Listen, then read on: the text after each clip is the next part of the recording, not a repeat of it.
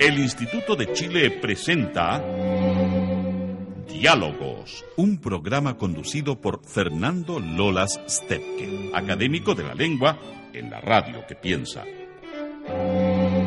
Diálogos, un programa para la promoción del cultivo, progreso y difusión de las letras, las ciencias y las bellas artes.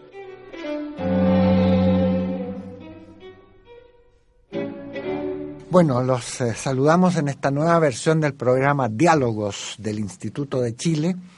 Este espacio está dedicado a conversar con los académicos que pertenecen a las distintas academias del instituto y cualquier comentario, observación o sugerencia la pueden hacer a, al correo electrónico diálogos arroba institutodechile.cl. En esta oportunidad tenemos el privilegio de contar con la presencia del profesor Fernando García Arancibia, musicólogo, compositor, intérprete de música desde hace algún tiempo, miembro de la Academia Chilena de Bellas Artes. Además, su extensa labor ha incluido algunas estadas en el extranjero, de las cuales esperamos también escuchar eh, algunas de sus eh, experiencias. Bienvenido. Muchas gracias por lo que has dicho, un tanto exagerado. Aquí eh, tenemos la práctica y la costumbre de que los invitados hablan de sí mismos y sin tapujos y sin eh, modestias se dice lo que uno ha hecho. ¿Por qué escoger la música como campo de estudio, trabajo, inspiración, vocación? Mira, eh, ese es un problema en caso mío de carácter familiar, porque yo nací en un hogar en el cual la música era muy importante. Mi abuelo, además de ser médico, era chelista, bastante avesado. Él se dedicaba a la medicina, ¿no? y tú estudiaste medicina también un tiempo. Para desgracia, la medicina. eh, justamente estudié medicina pensando que mi abuelo sí era médico y podía hacer música. Entonces yo dije, claro, si mi abuelo era capaz de hacer ambas cosas, yo también lo voy a hacer. Eh, fracasé en medicina y me quedé con la música. Eh, yo te tengo que decir que en, esos tiempos era un poco complicado para un hijo de familia dedicarse a la música. Porque, bueno, la pregunta obvia, y bueno, ¿y de qué va a vivir, mijito? Exacto. Por parte. Felizmente, en el caso mío, como resulta que la música era una práctica diaria, en mi casa el, abuelo tenía un, un, cuarteto funcionando toda la semana, un profesor del conservatorio, entonces resulta que yo nací escuchando música y toda la gente de la casa escuchaba música el día entero. Además que mi abuelo era compositor, tocaba el piano, mi madre tocaba el piano. Entonces el asunto de la música, felizmente para mí, cuando yo dije que quería seguir con la música y no con la medicina, no hubo ningún problema. Y como me dediqué a estos menesteres ya grandecito, eh, bueno, tuve que, obviamente, eh, formarme en forma privada, con profesores privados, que mm, es todo un, problema en esos tiempos. Eh, te tengo que recordar que la enseñanza en el conservatorio era gratuita, en la universidad entera. Eh, y, así que hubo que pagar mis estudios para desgracia de la familia. Estamos hablando de los años 50 por allí. Estamos hablando de los años 50 por allá. Ah. de comienzos de los años 40. Ya fin los 40. Y también entiendo los estudios de composición, hacerlos privadamente. No, todo lo tuve que hacer privadamente, incluido los estudios de composición. Incluso yo me salí del conservatorio, del conservatorio, me salí de la escuela, estoy en la católica, entre paréntesis, ¿eh? yo me salí de la, de la universidad para estudiar música porque tenía un compañero que me dijo, mira, yo soy muy amigo de fulano de tal, Marcelo Morel, músico eh, conocido por nosotros, desafortunadamente murió muy temprano, que estudiaba con Juan Orrego, y él entonces me presentó a Juan Orrego, y Juan Orrego estuvo dispuesto a hacerme clase, bueno, y ahí me quedé. Juan Orrego Salas. Salas, sí. Y, y había que pagarle al profesor privado. Naturalmente que sí, pues. Ah. Sí, todos vivían de eso. Eh, porque francamente, eh, no, sí, el, asunto del, de, de, que vive un sujeto que siga la composición es un problema, porque la composición no es profesión en este país, ni ahora. Ni ahora. Y entonces, ¿cuándo puede uno darse por suficientemente capacitado para iniciar la obra propia? ¿Cuándo empezaste tú a componer? No, lo que ocurre es que uno empieza a componer antes de poder componer. Me imagino. Eh, le pasa a los que escriben también, que escriben antes de poder escribir. Y los, que pintan.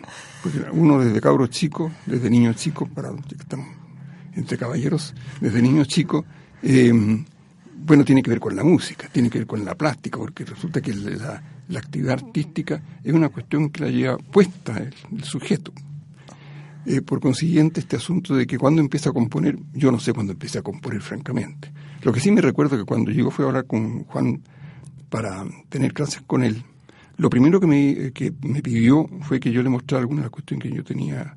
Yo le llevé unos bosquejos así que deben una soberana basura, pero mm, como te decía hace un segundo, la situación de un compositor es muy compleja en un país como este y la clase es lo que le permite subsistir naturalmente, que fuera bueno, malo, regular lo que yo había hecho, mm, podía ser alumno.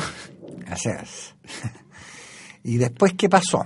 Después de conseguir eh, también Gustavo Becerra y otras personas. Bueno, sí, lo que ocurre es que yo. Eh, eh, hubo un conflicto con Orquesta Sinfónica.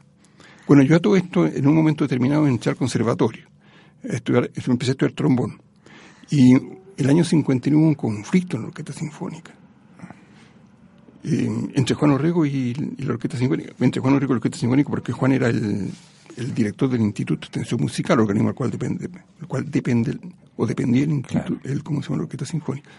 Eh, entre paréntesis, el Instituto de Extensión Musical es más o menos lo que es ahora el SEAC, porque esta radio donde estamos nosotros era la radio del IEM. Claro, el Domingo Santa Cruz exactamente. fue el fundador de esta, de Exactamente, de, toda esta, de toda esta historia, que es una historia muy importante, entre paréntesis. Eh, eh, como decía Juan, era el director de la orquesta, hubo un problema con la orquesta, de, que se pretendió hacer eh, grabaciones sin pagarle a la orquesta con por un convenio con la RCA Víctor, cuestión que eh, ahora nos parece increíble que se haya propuesto siquiera grabar sin pagar, pero es que en esa época nosotros no teníamos costumbre de tener una orquesta sinfónica y menos grabando discos. Claro. Y se hayan grabado algunos discos y cuando ya esta cuestión se transformó en de carácter comercial, porque si habíamos bien grabado discos para, para, nosotros en la facultad, cuando es la RCA Víctor la que interviene, entonces ahí los músicos se levantaban en arma y nosotros los alumnos del conservatorio también. Y yo conversé con Juan y dije, yo me voy a maestro, pero no puede ser que yo esté teniendo clases con usted y estamos en medio de un conflicto, yo estoy al lado acá y usted está al lado allá. Entonces digo, mira, a mí no me importa si tú pero lo concreto es que dejé de tomar clase con, Juan. Ah, y ahí entonces, a poco andar, eh, conversé con Gustavo Becerra para que me hiciera clase y seguí viaje con Gustavo Becerra. Y por eso es que soy alumno de ambos. Incluso soy alumno de Carlos Boto, porque en algún ah, instante. Carlos Boto también. En algún instante Juan eh, fue becado por la Guggenheim, si mal no recuerdo, a Estados Unidos y por consiguiente me quedé sin profesor. Entonces el propio Juan me dijo, eh, Carlos te puede hacer clase. Y hacían los, eh, las disciplinas propias del contrapunto, la, la instrumentación. Todo, fuga, eh, etcétera, todo. todo ¿Y puede un compositor dominar todas las áreas de...? El compositor puede dominar todas las áreas si es un hombre realmente con talento. Aquello que no lo tenemos, no dominamos ninguna cosa, si no lo hacemos por si las moscas.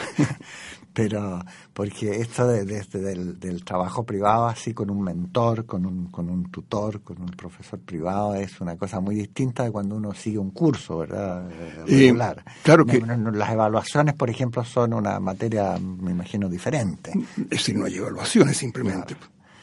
Es decir, la evaluación es todos los días, todos los días que tú tienes clase, bueno, el profesor te hace una serie de observaciones, etcétera, etcétera, etcétera. Si lo que ocurre es que esta, esta, este asunto de la creación artística em, es algo que realmente a ti te enseñan una serie de, de mecanismos, por así decirlo, para hacer las cosas más fácilmente. De técnicas.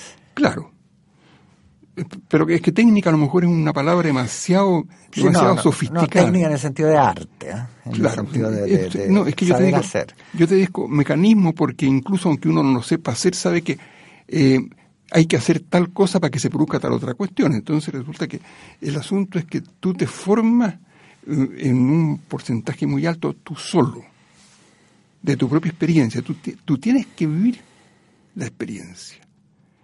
Em, tú cuando estudiaste lo que hayas estudiado, yo cuando estudié medicina, por ejemplo, eh, bueno, es cierto que aprendí muy poco, ¿eh? fueron pésimo alumno. Pero eh, fueron dos años nomás que estudiaste medicina. Mira, dos años y medio. Ah. Porque ya, bueno, pero no te voy a contar ese cuento. Eh, el asunto está que cuando uno estudia, por ejemplo, que tú decir, yo, no sé, física o química, que era lo que te enseñan en un comienzo, o anatomía y todo, al final la anatomía uno tenía que aprenderse de memoria las cosas. Y mm, a pesar de que uno tenía ahí el cadáver delante de sus ojos y lo disecaba y todo lo demás, y, la verdad de las cuestiones que tú te aprendías el test de memoria y salías bien en el examen. Eh, sí, eso podía ser en parte cierto. En parte cierto. Yo diría que en un porcentaje bastante alto, ¿cierto? Sí. Bueno, acá no. Acá tú tenías que hacer el cadáver, porque cada obra es un cadáver. Claro. Entonces tenés que armar el cadáver. Es al revés. Tú estás desarmando el cadáver cuando estudias anatomía. Piensa que cuando tú compones estás haciendo el cadáver, no estás, no estás disecando, sino estás haciendo el cadáver. Entonces tenés que poner, tienes que poner la cabeza en su lugar y las piernas y todo lo demás. Pero resulta que lo bueno que tiene esta historia del arte es que la cabeza no necesariamente tiene que estar arriba y puede estar abajo. Y uno puede caminar con la cabeza en el arte. Entonces, esa parte del cuento es la que uno inventa para justificar por qué camina con la cabeza y no con los pies. Claro, puede, puede racionalizar también. Claro. Ahora, ¿qué pasó después, de, estando ya en el, incorporado al, a lo que entonces era el, sigue siendo el Conservatorio Nacional de Música? Eh, ¿Alguna vez algún, alguna inclinación por la carrera docente, por ejemplo? A mí nunca me ha gustado hacer clase. Incluso yo nunca he hecho clase de composición, por ejemplo. A pesar de que me han pedido en más de una ocasión, porque se supone que yo tendría que saber. Porque ya con, con ochenta y tantos. Con, varias obras estrenadas, eh, uno esperaría. Y, y, con ochenta y tantos años de edad, imagínate. Además que ya. Eh, yo acabo de terminar la obra número 301, cosa que en Chile es una cuestión totalmente fuera de tiesto, de lugar. Eh, así que se supone que yo tendría que ser, pero yo no me atrevo a hacer clase. Ah. Y después vino, bueno, ¿estabas entonces en la Universidad de Chile cuando vinieron los sucesos del 73 o, o fue fuera de la universidad? No, los sucesos del 73 ocurrieron fuera de la universidad, pero yo estaba en la universidad. No, pero tú... Eh, Así que, eh, desafortunadamente, em, yo era miembro, cuando se produjo el golpe, ¿no? Yo era miembro del Consejo Superior de la Universidad, que yo no me acuerdo ni cómo se llamaba, que era el correspondiente al Consejo. Sí, bueno, ahora hemos cambiado un poco la, institucionalidad, pero sido el Consejo Superior. Era en la época probablemente de Benninger, ¿no? Sí, sí, claro, y, y, yo era uno de los 22 miembros que formábamos el Consejo, como quien dice, el Consejo Universitario. Claro. Y además, obviamente que pertenecía a la otra cosa más grande, que éramos 100. Entonces de ahí se elegían 20, 22 con el rector y con el, eh, con el secretario general. Y, y, ahí, eh, imagínate, yo era dueño por consiguiente del circo universitario y la universidad no era precisamente un organismo eh, amado por, por los por los nuevos por los nuevos dueños del circo, ¿no es cierto? Entonces, obviamente que tuve que mm, irme de la República de Chile. Es decir, me votaron realmente, no me, no me fui yo por mi propia cuenta, pues tuve que salir así a, hacia Honduras. Pero resulta que los músicos son una mafia. Entonces, cuando pasé por Perú, los músicos, que son una mafia, independientemente que el tipo sea comunista o fascista, da lo mismo, te ayudan. Ah, entonces te quedaste en Perú. Entonces los músicos me bajaron en Perú. Me sacaron del avión. Y eh, eh, es prácticamente lo que te estoy contando. ¿eh? Em, apareció el director del Instituto Nacional de Cultura, ex compañero conservatorio de Chile, porque había sido becado en Chile. Armando Sánchez Málaga, y me dijo, te quedas. Y hemos conseguido con el gobierno que te quedes. Y ese, ese ya no era el gobierno militar del general Velasco Alvarado. Era el gobierno militar del general Alvarado. Eran unos militares distintos, sí, de los de acá. No, pero no solamente eso, sino que resulta que tú te tienes que recordar que la primera vez que un presidente de la República se juntó, del presidente de la República de Chile, se reunió con el presidente de la República del Perú, o con el mandatario del Perú, como le quieras llamar, fue Allende con Velasco Alvarado cuando Allende iba a Estados Unidos a, las Naciones Unidas, creo. Entonces resulta que, eh, pero eso no era la razón. Aquí el problema es que todos mis compañeros, todos mis amigos, músicos peruanos, encima de ser músicos, amigos, eran también ex compañeros de varios de los generales que había ahí. Entonces resulta que, y además nosotros, porque ahí el gobierno, el gobierno peruano estaba conformado por una serie de ministros, ¿no es cierto?, militares, además todos los viceministros, o como se llamen, eran civiles. Entonces esos civiles habían sido compañeros, y algunos militares habían sido compañeros de estos amigos míos, por consiguiente se consiguieron con el Ministerio de Relaciones Exteriores que me bajara. Y fue genial. Esa es la suerte de vivir en un continente como este viejo, llamado América Latina. Tú sabes que se ha dicho que aquí se inventó el surrealismo. Yo lo he vivido. Resulta que me bajan del avión, Armando me dice, baja la maleta, bueno, bajaron la maleta naturalmente, y a la policía. ¿Tú estabas casado en ese tiempo? Sí, claro, y casado con dos hijos. Y, estaba toda tu familia contigo? No, no, estás loco, si me ah, votaron... Ah, allá, ah, fue tan así abrupto. No, no, si me votaron, me votaron, votaron. No, no, tan abrupto no fue, porque yo estuve como un mes, un poco más, creo, en la Embajada de Honduras. Ya pero mi mujer y un chiquillo estaban acá. Em, llego a la policía. A la policía, entonces su pasaporte. Obviamente que no tenía pasaporte, sino tenía esa cosa que se llama el salvoconducto, que era un papel ahí con la fotografía de un distinguido servidor. Y em, el policía, una apunta el nombre y todo lo demás, y Armando Sánchez Málaga, eh, ve esta situación, pues está conmigo, ahí al lado del policía. Y dice, bueno, esta, esta especie como de duda que tuvo el, policía. El policía dice, acabo de hablar por teléfono con el señor ministro de Relaciones Exteriores y me ha dicho que el señor se queda. Así, acabo de hablar por teléfono con el ministro de Relaciones Exteriores, yo, Armando Sánchez que no lo conocía nadie, naturalmente, menos el policía.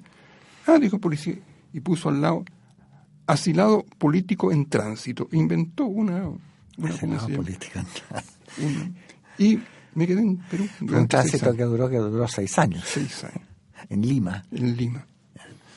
Bien, llegó mi mujer con los chiquillos y de ahí para adelante me transformé en el príncipe consorte porque el genio de la casa era mi mujer. Es, no, era. Y después de, estar en el Perú, entiendo que partieron a Cuba. Claro, porque resulta que también eh, mi, mi, mujer era bailarina, oye, eh, coreógrafa, Hilda Riveros. Ah, que, fue solista del ballet bueno, ya estaba la señora Alonso en Cuba. Exactamente, así que resulta que la invitaron a unos festivales de música, porque yo era muy amigo de los músicos cubanos de la mafia, y y entre esos, del director de, la, de una revista de Casa de las Américas, de música, un boletín de música. Entonces se, enteraron que yo estaba en Perú, se comunicaron conmigo y invitaron a Hilda a un festival de ballet. Eh, Alicia quedó encantada porque era una tremenda bailarina, ¿no? Y tremenda coreógrafa.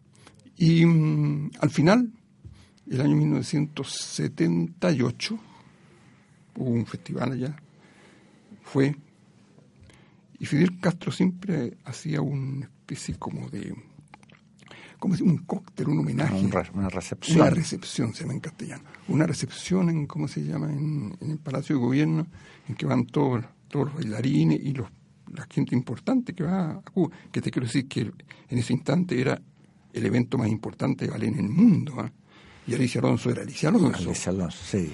Todavía es, pero Todavía es, pero la edad ya se nota. Claro, entonces resulta que De repente van a buscar, porque Alicia se quedó con los bailarines, que era amigo de ella. Entonces va a buscarlo la, la, secretaria de Alicia y le dice, Hilda, mira, Alicia quiere, que, quiere presentarte a Fidel Castro de que anda acá en la reunión. Ven para acá, porque naturalmente que Fidel está con Alicia y la, gente más importante en otro, en otro salón por ahí, ¿no? Entonces ella va allá y Alicia le dice, eh, comandante, esta es la chilena que yo quiero traerme para acá. Entonces Fidel le dice, eh, y bueno, ¿y por qué no te quedas, chica? Como me casi vivo con mi, mi, marido, los hijos, mi mamá, un perro, etcétera. Así que no puedo. Quédate. Bueno, no te quedes ahora, pero eh, piensa y vente a Cuba porque las cosas en Chile, en Cuba, en Perú, se nos, nos están poniendo buenas. Llegó, me contó esto Hilda y yo no entendí nada. Nadie entendió nada. Las cosas en Perú nos están poniendo buenas. bueno, nadie estaba pensando, nosotros tampoco, que estamos en el año 78 y que estaba llegando el año 79. Y el año 1979, 79 la situación con Chile, además, Estaba complicadísima, aparte que, se haya cambiado el gobierno, porque ella no estaba de presidente de la República en Perú, Veraco Alvarado, sino que estaba este otro caballero que no me acuerdo cómo se llama. Eh, bueno, ¿cómo se llama el ingeniero? No me acuerdo cuánto. Eh, el asunto está en que a mí me premiaron por ser el mejor, eh, ¿cómo se llama?, funcionario del Instituto, del Instituto Nacional de Cultura cosa que me llamó la atención. Yo le pregunté a mi amigo músico esto qué significa. Uy, me dijo, esto es fatal. Fatal. Esto significa que te van a votar. ¿Cómo? Le digo, sí, sí, cada vez que van a votar a alguien, yo lo premio. Una práctica interesante. ¿eh? hasta me dieron plata, te quiero decir. Bueno, el asunto es que, mira, eh, Hilda tuvo un lío ahí, le, le dieron un, un, golpe en la cabeza con un fierro eh, el asunto no tiene nada que ver con el problema político. El asunto es que eh, debimos socorrer a los cubanos y nos fuimos para Cuba porque Fidel la había invitado. Cosa que nosotros no sabíamos. Que cuando Fidel decía lo que dijo, siempre había al lado de él un fulano que, yo tomaba, nota. Claro, a un fulano yo lo conocí después, pues, o lo conocimos después. Tomaba nota, entonces Inmediatamente que nosotros nos comunicamos, es decir, ya Alicia llamó, Hilda llamó por teléfono, Alicia no estaba en Cuba, estaba en, la Unión Soviética, entonces la secretaria se comunicó con Alicia, Alicia que estaba con el ministro de, Cultura, que era Armando Hart, le dijo, mira Armando, este, esta es la persona que nosotros queremos llegó apenas llegó a Cuba, primero llamamos a la embajada, se van para Cuba. Llegamos a Cuba, invitados por el propio... ¿Y, cómo vivieron en Cuba? De lo mejor. ¿Les tenían casa, por ejemplo? Natural, pues viejo. Éramos técnicos extranjeros nosotros. Y así teníamos de todo, no solamente casa. No sé, son años felices desde que yo. Y, y imagínate, bailando y trabajando con el Barrio Nacional de Cuba. Y con Alicia Alonso. Y con Alicia Alonso, viejo. Que era un personaje maravilloso. Te quiero decir de que eh, la carrera internacional de, de, Hilda para tu información y seguramente también para información de los lectores, de, los auditores, porque esto aquí en Chile no se sabe, es la coreógrafa y bailarina con la trayectoria más importante de todos los chilenos. Pues bueno que lo digas, porque mira que justamente este programa está destinado a que la gente se informe acerca de cosas que debieran saber, pero que tal vez no ha oído. nosotros, nunca hemos dicho nada de esto. Eh, más que Patricio Bunster. Porque, en primer lugar, tiene una cantidad de coreografías infinitas, son más de 150 que se han bailado. Es la única bailarina, es la única coreógrafa que han, bailado algo de ella en el Bolshoi. Y el Ballet Nacional de Cuba tenía coreografías de ella que circulaban por todo el mundo. Y ella hizo clases, la invitaron a hacer clases a Alemania y a un montón de países de, América y montó coreografía en todos estos países, en, en Checoslovaquia, en Alemania, etcétera, en España, etcétera. ¿Y tú tuviste actividad también en Cuba? Claro. ¿O, fuiste consorte? No, yo trabajaba de príncipe consorte desde que llegamos a Perú. Porque en Perú te quiero decir que hizo un trabajo, increíble. Mi mujer inventó un ballet. Inventó un ballet, quiero decir que es una historia también divertidísima.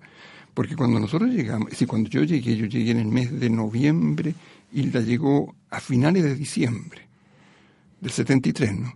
Entonces, Armando Sánchez, que era un gran admirador de, de Hilda y del ballet Jaws, porque él había estado en Chile cuando existía el ballet Jaws, entonces convenció a la directora real, porque él había estado de director subrogando, porque era su director del, del instituto realmente. La directora del instituto la convenció de que nos llevaran, se llevaran a Hilda para allá, se la llevaron, y cuando conversó con la directora del instituto, eh, la directora dijo, eh, vamos a hacer Giselle, dijo Hilda, no me interesa, porque yo no bailo ese tipo de ballet, sino que soy danza, una bailarina de, de danza moderna. A la directora del instituto nunca nadie le había dicho, le había dicho no a algo porque si lo decía, lo fusilaba. Era un personaje maravilloso, no, adoraba y las se hicieron íntimas amigas. Y armaron un ballet. Y la directora le dijo, eh, pero Hilda, y nosotros no tenemos bailarines casi. Tenemos nada más que unos ocho bailarines que son muy malos que los estamos votando. No los votes, dijo, démelos a mí y consíganse un hombre. Había un chileno que era bailarín que estaba en Chile, dijo, que estaba en, en Lima. Y se sumó ese tipo más ella que bailaba también, armaron un ballet que dijo, ¿y cuándo pueden bailar? Esto era en el mes de enero, ¿ah? en marzo. Pero, ¿y la en Sí, en marzo. Y en marzo se hizo una función con este ballet moderno de cámara que se llamó. Pucho, una crítica increíble y se transformó en un personaje viejo. Vamos a hacer una breve interrupción en nuestra conversación con Fernando García para retomar prontamente.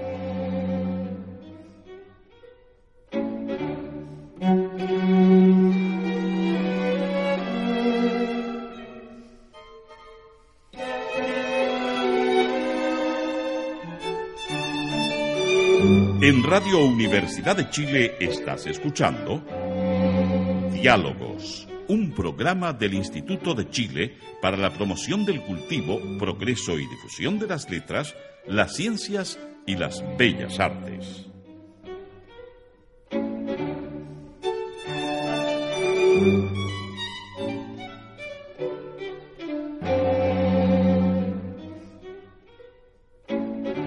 Continuamos nuestra conversación con Fernando García Arancibia, musicólogo, compositor. Estábamos en la época cubana, em, que él había estado con su esposa. y eh, ¿Por qué no nos cuentas por qué dejaron Cuba finalmente? Es la, atracción de la tierra, de, la nostalgia por los chilenos. ¿Se quedó algún hijo allá? Eh, eh, ¿Cómo, ¿Cómo fue esa parte de la biografía?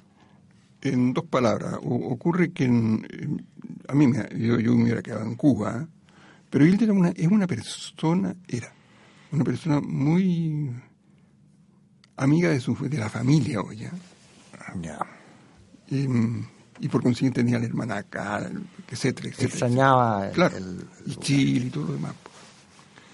Y además de eso, nosotros pensamos que iba a pasar con los niños, con los hijos. ¿Qué edades empezaban ya a tener? Uno terminó el colegio. Terminó el colegio en Cuba. En Cuba. Y el otro terminó los estudios de música. Entonces Hilda dijo, este momento para irse.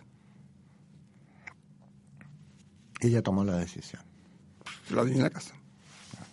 Yo, el príncipe consorte, dije, qué bueno ¿Y eso qué año fue? ¿El año el año, el año 89. Mm, ya. Porque nosotros llegamos aquí en diciembre del 89 o sea, todavía no retomábamos en la Universidad de Chile eh, la total no, nada democracia. que el primer rector fue Jaime Lavados.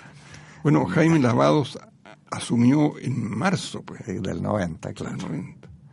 Claro. Eh, y yo, naturalmente, aquí dando bote, Hilda, por suerte, fue contratada por el ballet de, municipal para hacer una coreografía. Entonces nosotros, nosotros vivimos, eh,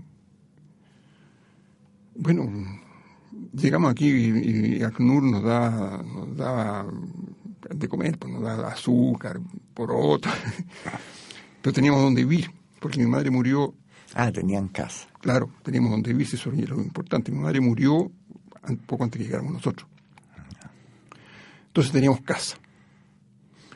Em, el alimento lo proporcionaba CNUR, porque teníamos obviamente sin plata y sin trabajo. pues, Y después entonces el doctor Merino, que era el director de la revista musical chilena, em, estaba, estaba haciendo un diccionario, estaba a cargo de, de la parte chilena de un diccionario de la música. Ah, ese gigante de hispano, ese, ese, 10 tomos. Eso, 10 Eh, tomos.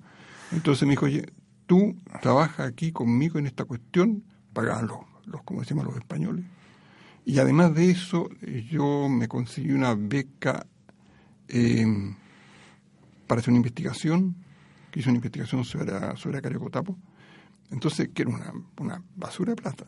Entonces, con esas platitas por aquí y por allá, y con la ayuda de ACNUR, bueno, después eh, Hilda empezó a trabajar en el, en el ballet, la nombraron ahí.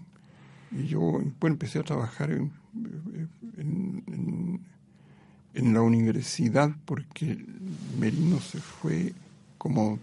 Él fue vicerrector académico, fue, fue mi antecesor en Claro. realidad. Yo el año 93 lo reemplacé a él como vicerrector académico Claro. y de asuntos estudiantiles. Exactamente. Y bueno, y él ya entonces dirigía la revista musical Sí, chilena, sí, ¿verdad? sí, sí, sí, Merino ha sido director de la revista un montón de tiempo. Perpetuo. perpetuo casi.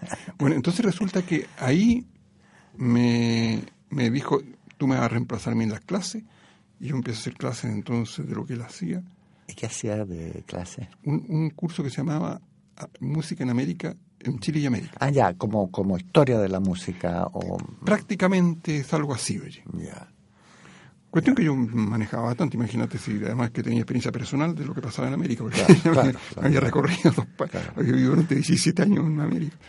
Así que ahí no- no- fuimos armando, Inta como era famosa, fue invitada para varios, a varios países del mundo, bueno, y el asunto es que ahí armamos nuestro... Y tú entonces después te incorporaste eh, a la Universidad de Chile en forma más regular. Claro, después me incorporé e insistieron en que yo tenía que ser profesor de la universidad, yo no quería, pero me insistieron. Entonces, ¿Por qué no querías por la, por la monotonía de estar eh, atado a un cargo? Por, ¿Sabes por qué no quería? Porque me dijeron, tú para ser profesor es muy sencillo, porque ten- tenés pega inmediatamente. Porque, porque resulta que no es por tirarme flores, ¿no? Pero parece que, bueno, como tengo amigos- un montón de amigos, todo el mundo me, me respeta y me quiere, entonces todos felices que yo que fuera, no tenían un problema para entrar a la universidad. Pero yo no era, no estaba titulado de ninguna cosa. En los tiempos míos eso de ser titulado era una, prácticamente una ofensa en la Facultad de, de. Ciencias y Artes Musicales y Escénicas. A nosotros no nos interesaba para nada, porque partimos de la base de que el, el tipo, si Claro. va a entrar a la Orquesta Sinfónica de Coro y Violín, si no toca el violín, mira, puede tener... Ese título grande. de ejecutante, por ejemplo, eh, es una cosa que es lo mismo que el título de periodista, que si, si, si alguien lo tiene, bueno, está bien, pero si no hace nada con eso, no. Exactamente. Pero aquí es peor. Bueno, entonces el asunto es que yo no doy examen. Yo fui profesor de porque yo era profesor titular de la universidad, pues, yo. Es decir, no titular, porque no existía eso. Yo era profesor de la, uni- de la universidad, sí, hacía clase en el conservatorio. Digo, yo, mira, a mí me votaron y chao. Yo no voy a dar examen. Me obligaron a que diera un examen de grado, o de, de título, de cómo se llamara. Sí, de- algún examen. Obviamente que fue un circo. pues, ¿no? Bueno, uno de los examinadores, que era un, muchacho joven, ahí me dijo, "Mae- maestro, ¿y ¿qué quiere que le pregunte, por Dios? Eh, Fue un circo. Bueno, y entonces me dieron el título. Cosa totalmente absurda. Entonces me dieron el título y entré al conservatorio. Me evaluaron y profesor titular. Perfecto. Y, y ahí has permanecido. Ahí permanecí. Ya. Porque, cuando enferma, porque Hilda se enfermó. Bueno, ella murió hace un par de meses. Se enfermó y, bueno, yo eh, jubilé porque estaba sola, pero no podía moverse la pobre.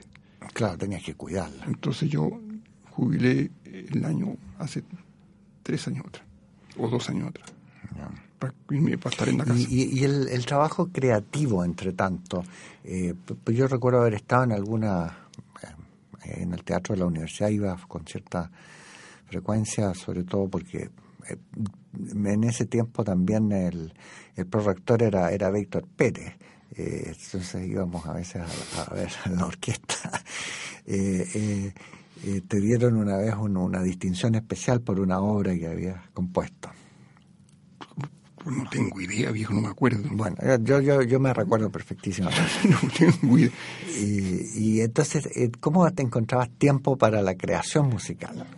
Oye, pero es que el asunto era, claro, uno, claro, tú un médico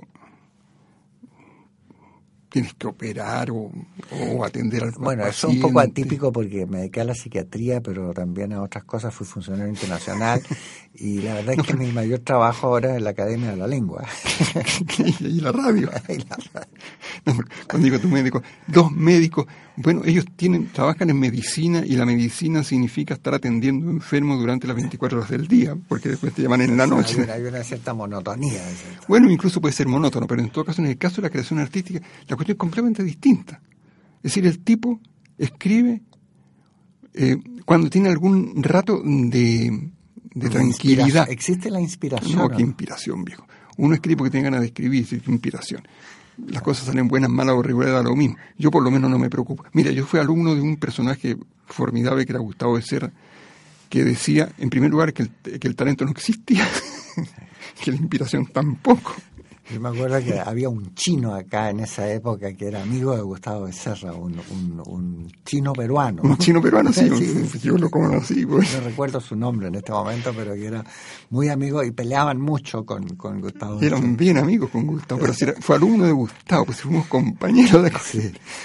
Chihuo, no, no, sé cómo se llamaba. ¿Cómo se llama el Chihuo? Bueno, no me acuerdo. Pues yo, yo lo conocí bastante porque tenía un amigo yo que vino del Perú a estudiar con, eh, con Arabela Plaza ah, y con eh, Arnaldo Tapia Caballero vino del Perú a estudiar eh, ejecución musical. Y después se volvió al Perú y no, no, no siguió la carrera. ¿Tú, recuerdas el nombre de ese personaje? Sí, José Yacabi se llamaba mi amigo del Perú. Ah, no, yo no Era un pianista, estudió con Arabela Plaza, fue alumno de ella, pero Arnaldo Tapia Caballero también le hizo clases, creo que de, música de cámara. Ah, claro, sí. Y, y, el, y, ahí el chino era amigo entonces de este, y, a veces yo los veía ambos y, se quejaban de Gustavo Becerra por, por peleaban, parece. Sí, pero, pero se entretenían muchísimo, eran amiguísimos, te quiero decir. Eh, además, para nosotros el chino este era un ejemplo. Gustavo decía, pero, ¿cómo se llama? Bueno, no importa. Fulano de tal ha hecho 50 ejercicios de contrapunto a cinco voces y ustedes han sido capaces de hacer apenas 15. Entonces nosotros al chino lo teníamos ahí como, como, como enemigo, como competidor. No, claro que sí. No, pero como te digo, Gustavo era un personaje muy notable y, nos convenció a todos nosotros que lo que, en primer lugar, que ya Bach era mejor que nosotros. si no, ya nos habríamos enterado, si no fuese así. El movimiento fue en lo mismo. Así que no tratáramos de competir con él, sino que simplemente escribiéramos música. Cuando quisiéramos, tuviéramos ganas de hacerlo. Entonces resulta que uno tiene ganas de escribir música muchas veces. Y eso puede ocurrir en cualquier, en cualquier momento, y mientras más tranquilidad más. Así que uno escribe música, por lo menos yo, escribo música todo el tiempo. ¿Cuántas de tus obras han sido interpretadas por la, por la Orquesta Sinfónica? No tengo ni la menor idea. Ah, porque ese, ese episodio que yo recuerdo, estabas tú ahí en el teatro este de la Universidad de Chile y había se había interpretado recién una obra tuya. Posible. Mira, lo que ocurre es que Claro, eh, Gustavo nos convenció que tampoco era importante que a uno lo premiara. Que se ejecutan. ¿Y has hecho grabaciones? Sí, tengo una cantidad de grabaciones. Porque yo me acuerdo que en, mi época de vicerrector fue don Juan Amenábar a verme. Entonces hicimos un disco, hicimos un, intento de hacer algo comercial desde la vicerrectoría, que fue naturalmente música, una música, electromúsica de arte, se, llamó. Entonces, Y después intentamos venderlo, pero fue imposible. Imposible. no, si eso ya lo sabemos. Pero eh, ahora que ustedes tienen un presidente en la academia que es un gran eh, promotor también de, la difusión de la música, ¿no? Oye, fíjate que yo no tenía idea, Qué bueno que me diga eso. ¿eh? Claro. Este, fíjate. Santiago Vera tiene sello editorial. Ah, no, tú me estabas hablando del presidente de la academia, pero es que yo me sé el presidente del instituto, Ah, tu no, colega. no, no, presidente de la academia. No, claro, si No, el presidente de la academia es campeón para esta Santiago historia. Vera pro- publica discos. No, el, el nuevo presidente del instituto, que, que estaba acá también con nosotros conversando, don Rodolfo Armas Merino, es médico. Sí, sí, claro, sí, sí. Eh, esperamos nosotros que sea capaz de, de darle al instituto la presencia que el instituto suponemos merece, ¿no? Eh, no hemos sido suficientemente diligentes, parece, para que la gente entienda que existen las academias y el instituto. Sí, yo creo que eh, no es cuestión de que hayamos sido dirigentes o no hayamos dirigentes, sino que simplemente se nos ha olvidado que la academia existe en un país y ese país está conformado por un montón de habitantes. Y ese montón de habitantes nosotros somos un micro- una cosa microscópica, así que si no salimos a la calle, nunca se va a saber que existe la academia. Por eso que no- nosotros en la, en la Academia de Bellas Artes eh, tenemos la ventaja frente a todo el resto de las academias que nosotros tenemos clara conciencia de que si no tenemos público, es decir, si no nos conectamos con la, con la comunidad, eh, nadie va a enterarse de que existimos. Entonces resulta que así como nosotros personalmente no existimos, tampoco las instituciones van a existir. Y por eso es que hacemos estas cosas como por ejemplo eh, esta segunda temporada de extensión artística de nuestra Academia de Bellas Artes que empezó este lunes y que se va a repetir durante cuatro días, lunes en la Biblioteca Nacional de conciertos y presentaciones de cine. Y son, son cosas que la gente puede asistir. eh, Exactamente, eh, que son gratuitas además. eh. Bueno, entonces resulta que claro, para nosotros esta cuestión es muy sencilla y lo entendemos. Los historiadores no tienen el mismo, la misma facilidad, No, salvo eh, que digan cosas polémicas. Eh, eh. No, por eso es lo que te digo, que resulta que desafortunadamente el problema de la academia es que está conformada, el problema de la academia, el problema del instituto está conformado por una serie de academias que no tienen la característica que tenemos nosotros. Nosotros no existimos sin el público. Entonces entendemos perfectamente por qué la academia no está presente en ninguna parte, porque la academia no se hace presente. No podemos exigirle a la gente que diga, ah, son muy importantes estos caballeros. No, eso no va a ocurrir nunca. No, incluso hemos tenido la dependencia del Ministerio de Educación ha sido también un factor eh, eh, poco objetable, diría yo, porque el Ministerio de Educación tiene tantas cosas que hacer, desde la investigación científica, la educación primaria, la educación secundaria, la y que el- Además que no la hace. y claro, y que el Instituto de Chile sea parte de eso hace No, que es un ítem del presupuesto de los más bajos y tampoco a todos los ministros están conscientes de su relevancia. Hemos tenido ministros, ministras de educación que no sabían lo que era, por ejemplo. Pero, pero que si a mí no me extraña nada, viejo. No. Pero para nada. Para nada. Y, y desafortunadamente, eh, ahora con todos estos líos de carácter legal, que, que no nos dejan ni trabajar, viejo, que incluso para poder, para poder hacer un cóctel en el instituto hay que pedirle Sí. permiso, punto menos que al, no sé, al rey de Inglaterra. Sí. Porque ya no es un problema ni siquiera de, de Chile, viejo, ya, esto ya traspasa los límites del continente y a lo mejor del, del planeta. Pues esta cuestión es realmente de loco. Pero como digo, la razón central, yo creo que la, culpa básicamente la tenemos nosotros mismos por no hacernos presente. Sí, bueno, en la academia ustedes se hace presente, como dices tú, y bueno, y los, es que ustedes tienen una heterogeneidad de miembros bien interesante, ¿no? Por, por una parte los pintores, Claro. que, que la- los artistas plásticos son poco dados a escribir, por ejemplo, eh, y son dados más bien a su vida personal, Y a, y a pintar, pues, y pintar y vender sus cuadros. en la medida posible. claro. Después este, tienen los, eh, los ejecutantes, los intérpretes. Yo me acuerdo, Arnaldo Tapia Caballero nunca llegó a ser eh, miembro de la academia. No, si el Nalo era miembro de la academia. Fue miembro sí. de la academia, sí. Sí, sí, claro. Lo que no pudo ser es el Premio Nacional de Arte.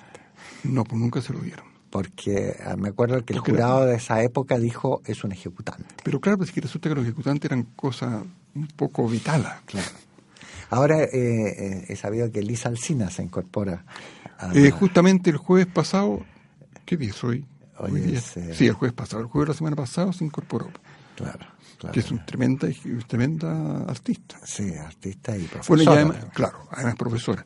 Y, y parece que muy buena. Eh, y además están los cineastas, está la gente de teatro. es- Realmente nuestra academia tiene una... Y te repito, felizmente todos, todos estos personajes saben que si tú, si tú no das un paso a la calle, tú desapareces. Claro. Y ahora, ¿cómo, cómo, cómo los médicos, por ejemplo, pueden estar presentes? Me refiero yo a los médicos de la academia. ¿eh? Sí, o sea, cómo la academia puede la academia de medicina puede estar... Salvo que hagan conferencias como las que a veces se hacen públicas. Y, eh, te voy a decir que la Academia de la Lengua también hace cosas para el público, por ejemplo, el diccionario de chilenismo, el, de, uso del español en Chile, la, ortografía, en fin. Pero, es que resulta que pero ellos tienen también el mismo, el mismo problema que nosotros, que la Academia de la Lengua significa escribir. Y escribir... O dedicarse al lenguaje en el sentido de, los estudios filológicos. Sí, pero cualquiera de esos estudios, si tú no publicas el estudio, de mismo que lo hayas hecho. Exacto. Ese es el cuento. Entonces tiene algún nexo con esta historia, como nosotros. Pero los que estamos más favorecidos en esta situación somos nosotros. Sí, eh, por ejemplo, para la concesión de los premios nacionales, un tema que hemos hablado en este programa muchas veces, eh, ¿no sería conveniente que fueran las academias del Instituto de Chile las que dirimieran eso, esos premios y no un jurado así ad hoc en el que hay personas que sin duda son competentes en alguna área, pero no en todas. De tal manera que el Premio Nacional de Literatura, por ejemplo, lo dan tres personas que no tienen nada que ver con la literatura, un miembro de la academia y el premiado anterior. Claro, sí, en todos, en todos los premios igual. Son dos que saben y tres que no tienen idea de nada. Claro. que estoy exagerando un poco, naturalmente. Me imagino no, que pueden ser gente culta. Claro, los rectores me imagino que saben de todo. Pero pueden, ser, pueden no son especialistas, me refiero a eso. Claro, claro. Eh, mira, yo no sé. en primer lugar, te quiero decir lo siguiente. yo no creo en esta historia de los premios. ¿eh? No, está bien, pero son una manera de que la gente tome contacto con la producción intelectual de su propio país. Esa es la ventaja que tienen los premios. Claro, nada más. Yo, yo no creo, porque también genera envidia, genera tensiones, genera discordia. Claro, entonces yo, yo creo que el cuento de quién conforme el jurado es, da más o menos lo mismo, mira. Sí. Por ejemplo, más o menos lo mismo. El Premio Nacional de Ciencias, por ejemplo, recuerdo hace muchísimos años atrás se lo dieron a un neurocirujano. Eh, Alfonso Asenjo. Entonces ah, hubo en la prensa una enorme discusión sobre si era o no un científico para darle un premio de ciencias. Pero, entonces era un médico, no, no era un científico, ¿verdad? Entonces, pero, ¿qué, significa científico? Claro, alguien que creativamente contribuye a la, a la armazón conceptual de una disciplina. Buena, buena definición, pero eh, el doctor Asenjo cuadra con eso. Pues. Ah, bueno. Porque es una serie de aportes en su materia que cuadran con la disciplina. Claro. Oye, pero en todo caso, te repito, yo creo que el asunto de quiénes conformen el, el, jurado, el jurado eh, no, no es tan importante eh, en el sentido de que yo creo que sí los especialistas tienen que ser mayoría respecto a los otros. Exacto. Ese, bueno, ese, ese, es todo el punto, porque en realidad, como bien dices tú, el premio no es en realidad una un, galardón para la... Sí, debiera premiarse la originalidad, qué sé yo, la, importancia de la obra, pero también tiene cierta connotación sociopolítica. Claro que sí. Eh, bueno, y resulta que para, para saber quién, quién lo merece, evidentemente desde el punto de vista de, el punto de vista de la ciencia específica o de la actividad específica, en este caso del arte específico, es preferible que sean tipos de, de ese arte los que estén decidiendo en forma mayoritaria. Ahora, eso no significa que el premio va a ser bien o mal dado. Lo más probable es que el que recibe el premio se lo merece. Pero no nos podemos olvidar que a la Gabriela Mistral tuvieron que darle el premio Nobel para que, para que nosotros le demos el premio acá en Chile, ¿no es cierto? Así que es una demostración que solemos equivocarnos, o por lo menos nos demoramos en, en descubrir. Claro. Entonces resulta que el problema, que en el caso que tenemos nosotros de la academia, es esta idea que existe de sacar a la academia de esta cuestión, que justamente es el único organismo en la República de Chile que agrupa gente que se supone que sabe lo que está haciendo respecto a su propia actividad. Y se supone además que las personas que constituimos la academia o que somos parte de la academia tenemos un nivel mínimo, a lo mejor no somos los mejores, pero estamos en un nivel de, la mitad para arriba. De hecho, de hecho, lo que yo siempre celebro en, ser miembro de alguna de las academias es que es un trabajo, o sea, no es, una labor desinteresada. No se hace carrera ni se gana dinero. No, eso claro, seguro. Entonces tiene ese, ese inmenso privilegio. ¿Cuándo ingresaste tú a la Academia de Bellas Artes y recuerdas este quién te recibió, cómo? Mira, yo nunca quise ser miembro de la Academia. Ah, ¿por qué? O sea, tú no quisiste... Porque, porque, por llamarse Academia. Ah, ah, ah ya. ¿Te fijas tú? Porque resulta que nos... Yo, yo pertenezco a una generación que los musicólogos llaman la generación de los años 60. ¿ah? Que somos producto de lo que era Chile en los años 60, pues viejo. Entonces, lo académico en los años 60 no era precisamente el reflejo de lo que estaba pasando en Chile en los años 60, sino que justamente estábamos rompiendo todo lo que significaba digamos, eh, una, una, situación eh, estable. Ya empezaba el desprestigio, por así decir, de la institución universitaria, por ejemplo, lo que colapsó unos años después, ¿no? Entre otras cosas.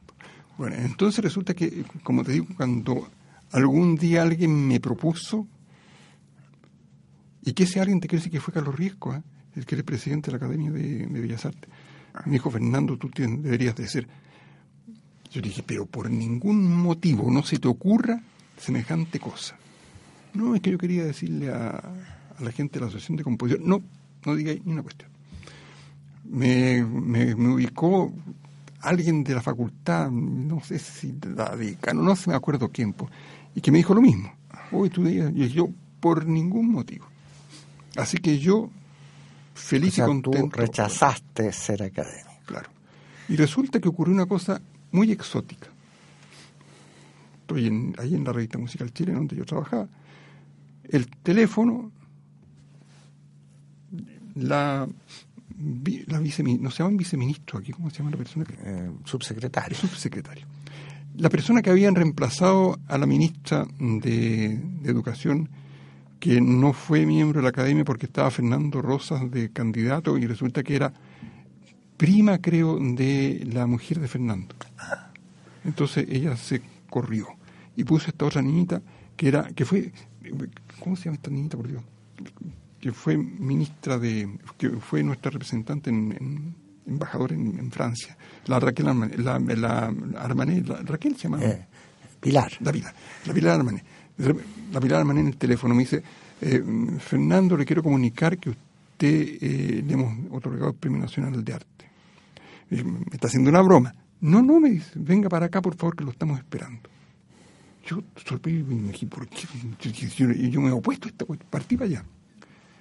Claro que no soy tan imbécil como para decir, no, yo no lo recibo. No, no, a los Sartre. No, no, no, soy tan cretino.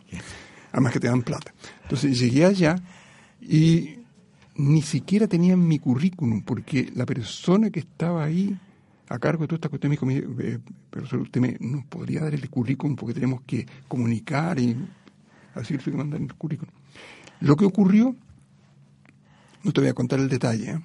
lo que ocurrió es que en una comisión se propuso el nombre mío. Y toda la comisión amigos míos. Ya, entonces, claro, eh, en ese, en ese caso el premio se da... A los amigos, pues No, y se da también eh, con personas que no han sido formalmente Naturalmente que sí, sí, eso está dentro, sí, se, pues, se, podía hacer, sino ninguno. y ahí entonces después aceptaste ser académico. Entonces después Carlos Risco me dijo, oye, dije tú eres responsable de toda esta historia, y dijo, ya, méteme a la academia. qué bueno. Bien, hemos tenido el inmenso privilegio y el placer de conversar con Fernando García Arancibia de la Academia Chilena de Bellas Artes, el Premio Nacional de Arte, y eh, esperamos para una próxima oportunidad volverlo a tener entre nosotros. Muchas gracias. El Instituto de Chile presentó Diálogos, un programa conducido por Fernando Lolas Stepke, académico de la lengua en la radio que piensa. Diálogos, un programa para la promoción del cultivo, progreso y difusión de las letras, las ciencias y las bellas artes